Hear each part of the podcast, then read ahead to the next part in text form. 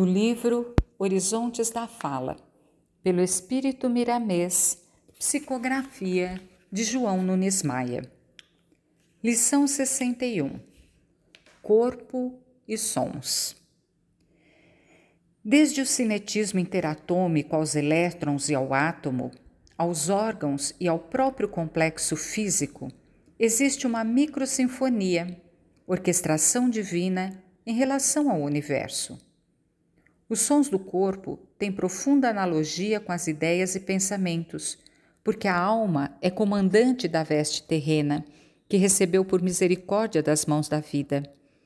Assim, é de se crer que tocamos a música que nos cabe por evolução na escala a que pertencemos na ascensão espiritual.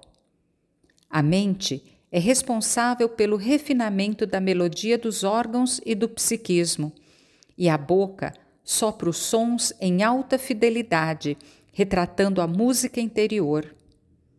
Podes, em nome de Deus, ser o maestro cristão a modificar a cadência dos sons emitidos pelo corpo. Alcançando as primeiras letras da harmonia universal, o teu próprio coração começa a solfejar um sentido diferente de sons, na intimidade do teu mundo misterioso, como prece ao Criador de todas as coisas. E já que somos aprendizes distantes da realidade, comecemos pelas coisas simples, pelos fatos cotidianos que começam no falar. Vê o que falas aos teus familiares ao amanhecer do dia, a tua disposição em enfrentar os problemas cotidianos. E se já te libertaste daquela pequena indisposição de tristeza que te assoma a alma de vez em quando.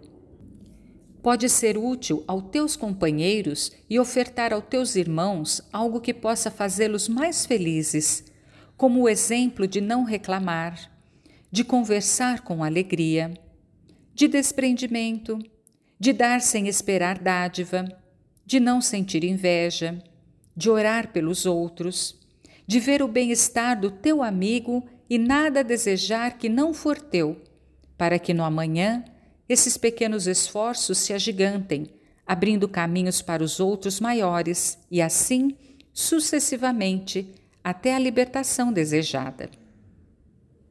Tu sabias que os minerais têm a sua própria música? Tu sabias que os animais também fazem parte da grande orquestração de Deus? Pois essa é uma realidade. O homem está em fase de aprimoramento e este trabalho depende muito da disposição de melhorar.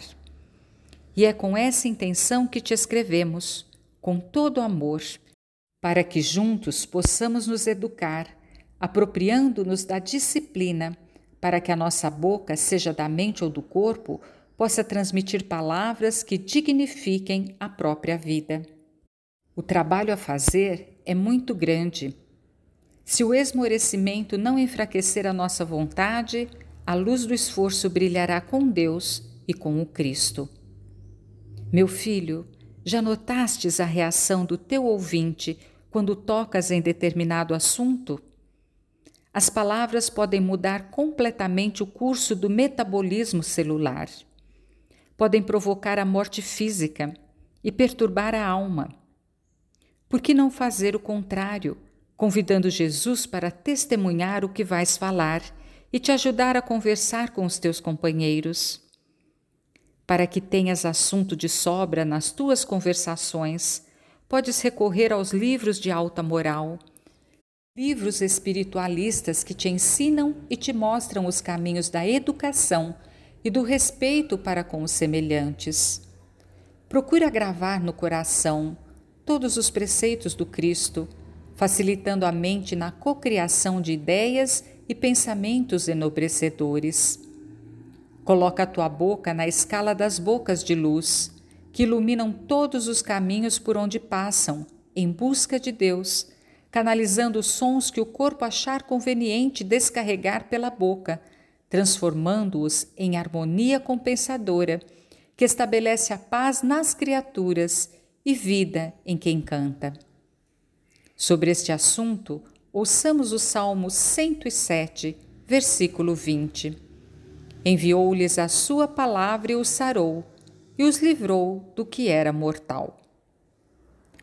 Frase em destaque para maior reflexão. Assim, é de se crer que tocamos a música que nos cabe por evolução na escala a que pertencemos na ascensão espiritual. Thank you.